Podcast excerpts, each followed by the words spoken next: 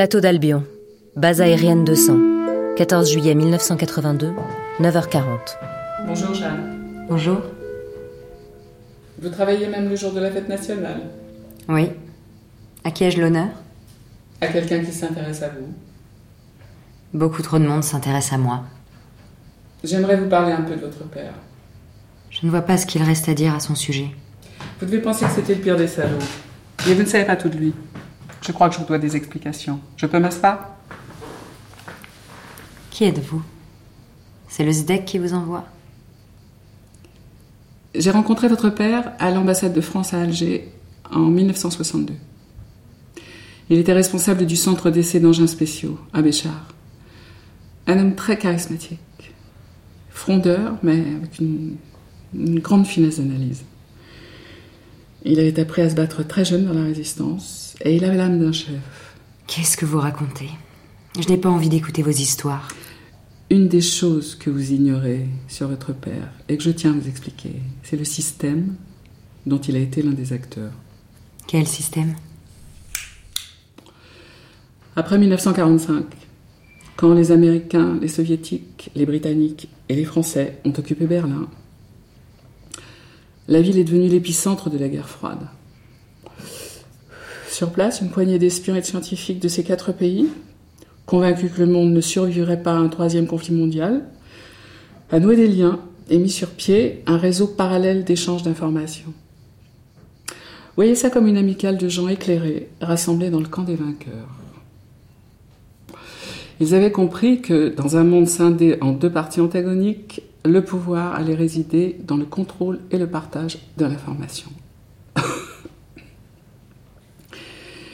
Ce réseau a pris de l'ampleur. Il a notamment joué un rôle non négligeable dans la création de la CECA, la communauté européenne du charbon et de l'acier, pour ne prendre qu'un exemple. Mon père avait à peine 19 ans à la fin de la guerre. Qu'a-t-il à voir avec ce réseau? Laissez-moi continuer. En 1962, après la crise des missiles de Cuba, ils ont décidé de franchir un cap. Au risque d'être accusés de haute trahison, ils ont alors échangé, donné ou vendu les informations technologiques les plus cruciales issues de leurs camps respectifs, dans le but de réguler l'équilibre des puissances et d'enrayer la course à l'armement. C'est à ce moment-là que votre père, Hector Créange, est entré dans ce réseau. Hmm. Je ne vous cache pas que les motivations de ses membres n'étaient pas uniquement philanthropiques. C'était aussi un moyen de monter en grade au sein de leur service, sans doute aussi de s'enrichir et de jouir d'un sentiment de toute puissance en se plaçant au-dessus de la mêlée. Comment savez-vous tout ça? J'ai dirigé ce réseau. Ce que je vous dis n'est connu que d'un nombre très restreint de personnes. Vous êtes une femme intelligente, vous savez ce que cela signifie. À notre demande, votre père a créé au sein des services secrets français une source factice qui avait pour nom de code Orloff. Orloff était conçu comme un outil au service de notre réseau, un trompe-l'œil destiné à aveugler le SDEC et nous permettre de faire entrer et sortir de l'information sans être inquiété. Pour chaque service secret de chaque pays impliqué dans la guerre froide, il y avait, et il y a encore, un équivalent d'Orloff qui remplit la même fonction. Nous avons ainsi accès à des secrets soviétiques, américains, anglais, français, ouest-allemands, israéliens et même chinois depuis quelques années. Nous décidons à qui les vendre et les faisons entrer dans le service de notre choix par le biais de ces écrans de fumée. Nous sommes en quelque sorte les arbitres de la guerre froide.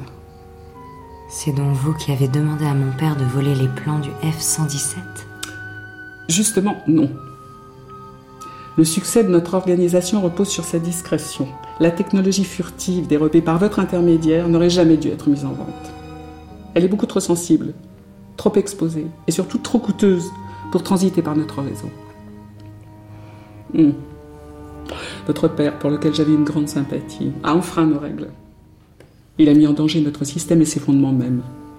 Il a fait cavalier seul, en vous demandant de voler les plans sans aucune préparation sérieuse. Et surtout, il s'est servi de notre réseau à des fins personnelles sans notre aval. Or, ce système repose sur la coopération et obéit à une certaine hiérarchie. Votre version de l'histoire est plus romantique, mais la conclusion reste la même. Il voulait donc simplement tirer profit de la situation et disparaître Faire un dernier gros coup. Prouver à tous qu'il était le plus grand. Ou tout simplement échapper à Mitterrand. Mitterrand Pourquoi Mitterrand voulait-il neutraliser mon père? Ils se sont connus après la libération et ont travaillé ensemble pendant la guerre d'Algérie. Hector Créange a suivi de près l'ascension politique de Mitterrand. Il était très critique à son égard, tout en le craignant. Ils avaient toutes les raisons du monde d'avoir peur l'un de l'autre. Mitterrand allait sortir votre père du jeu. Ses vieilles méthodes, son passé algérien, son niveau d'information, et la droite qu'il incarnait fièrement aussi. Tout le gênait chez Créange. Mon père aurait fait tout ça pour se défendre. Peut-être. Il aurait pu simplement disparaître et sauver sa peau. Mais il n'a pas pu s'empêcher de narguer Mitterrand, le SDEC, la CIA et moi-même par la même occasion. J'ai essayé de l'en dissuader. Il a passé des coups de téléphone partout en Europe afin de vendre les plans plus offrants. J'ignore qui était l'acheteur et quels étaient les projets exacts de votre père. Il s'apprêtait sûrement à se faire oublier en Amérique du Sud. C'est vous qui l'avez tué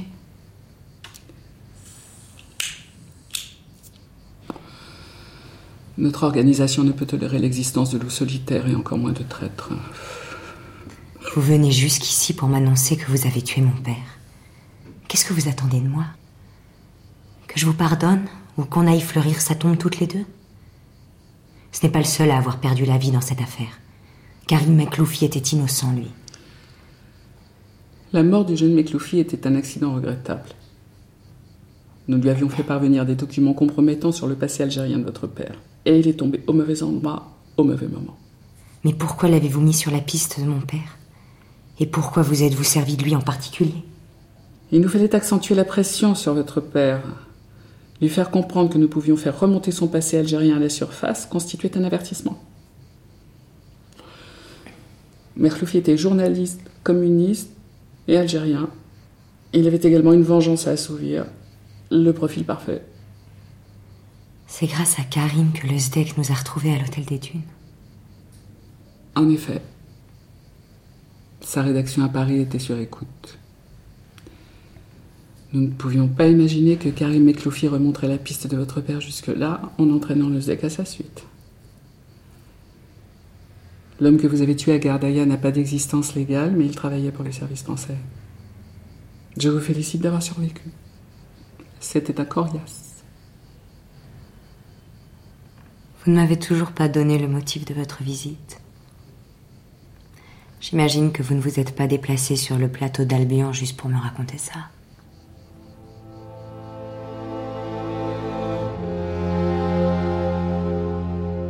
Palais de l'Élysée, 10h10.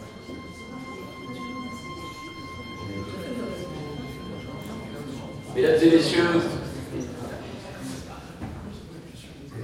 il y a tant de personnalités éminentes rassemblées devant moi ce matin que je ne saurais détailler les qualités de l'ensemble des présents. Au moment où je vous parle, le chef de l'État est au large de Toulon pour saluer notre flotte.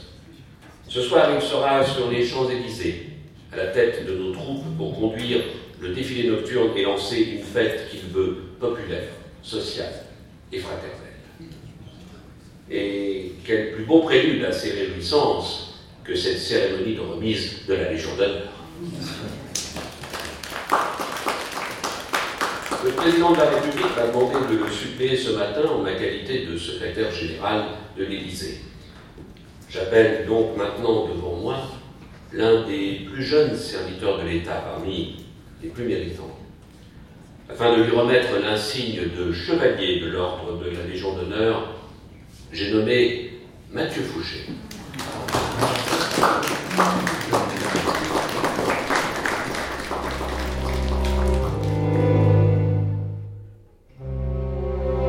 Cimetière de Saint-Ouen, 10h30.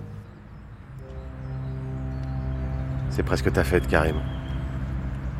C'est les 20 ans de l'indépendance de l'Algérie cette semaine. Et on a eu le plus grand match de foot de l'histoire de la Coupe du Monde, il y a six jours. T'aurais été fou. Les Allemands ont dégommé Batiston et ils ont gagné au tir au but. On parle que de ça. Des histoires de torture, de barbouzes et de Mitterrand qui ferme les yeux. Je suis désolé pour toi, mais les gens s'en tapent. Ton enquête ne sortira jamais. Le dossier est oublié. Même toi, t'es oublié. T'es mort pour rien, Karim. Allez, je te laisse. Il fait beau. Je t'ai apporté des tulipes rouges. C'est le 14 juillet. Et t'as Saint-Ouen qui roupille autour de toi. Tu nous manques. Tu me manques. Repousse-toi bien.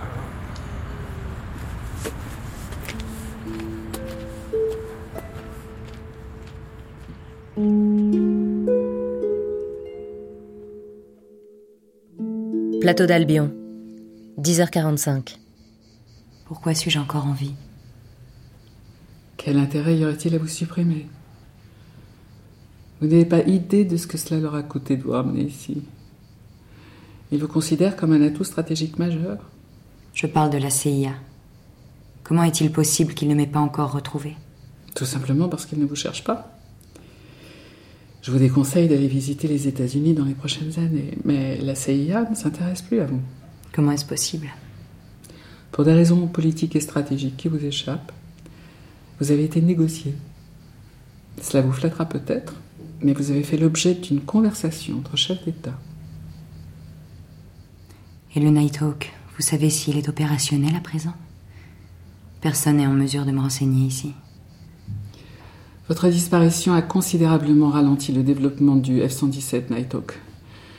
Preuve en est, le dernier prototype s'est écrasé en avril. Vous étiez un rouage essentiel du projet Senior Trend. Mais ils sont bien trop fiers pour admettre qu'une femme est indispensable à leur recherche. Comment ça? Regardez autour de vous, Jeanne. Combien y a-t-il de femmes? Combien sont-elles à la tête des services? Aucune. Elles se font discrètes, toujours à des postes peu exposés, invisibles dans un milieu d'invisibles. Vous êtes comme moi, une femme dans un monde d'hommes. Je ne suis pas sûre de vous suivre. C'est même un avantage considérable, car ce petit milieu sous-estime en permanence nos capacités réelles.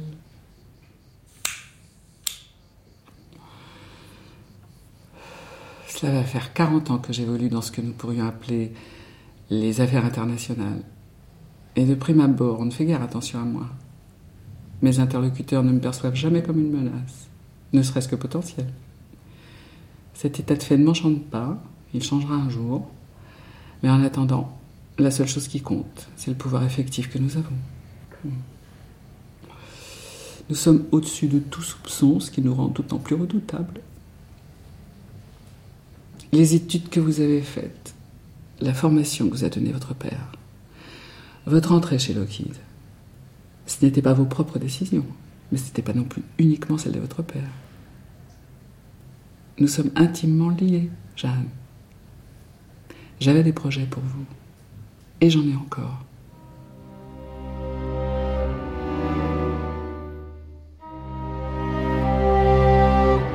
Palais de l'Élysée, 11h40. Pour conclure cette euh, cérémonie, j'aimerais saluer la mémoire d'Hector Créange, qui nous a quittés voici presque un an. J'appelle à nouveau Mathieu Fouché à venir à mes côtés pour prononcer un bref hommage. C'est ça, Mathieu, et pas d'improvisation, tenez-vous en texte. Qu'est-ce que c'est que ça? C'était pas prévu. Ce sont les instructions du président de la République.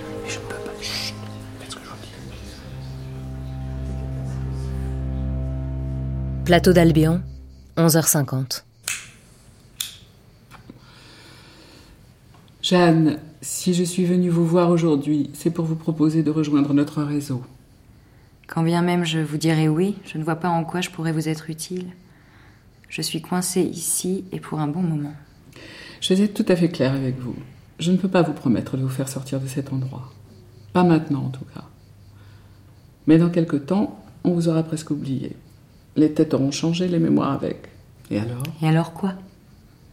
Je resterai toute ma vie sous l'œil des services secrets des États-Unis et de la France. Honnêtement, je ne vois pas quel projet vous pourriez avoir pour moi. Et de toute façon, comment allons-nous rester en contact? Vous allez venir m'apporter des oranges et des magazines une fois tous les six mois? Je n'aurai pas le loisir de revenir vous voir en personne. En revanche, j'ai un auxiliaire de confiance qui va prendre soin de vous. Je le connais. Oui, vous l'avez croisé à Alger notamment. Vous avez pris le même avion en retour. Il s'agit du jeune et prometteur colonel Étienne Morel. Quoi? La chose de Fouché. Il travaille pour vous Je nourris de grands espoirs pour ce garçon. Il pourrait devenir l'un des plus précoces directeurs du SDEC. Dans un premier temps, vous nous tiendrez très précisément informés des progrès de vos travaux. Pour ce qui est de la suite des opérations, le colonel Morel vous expliquera tout.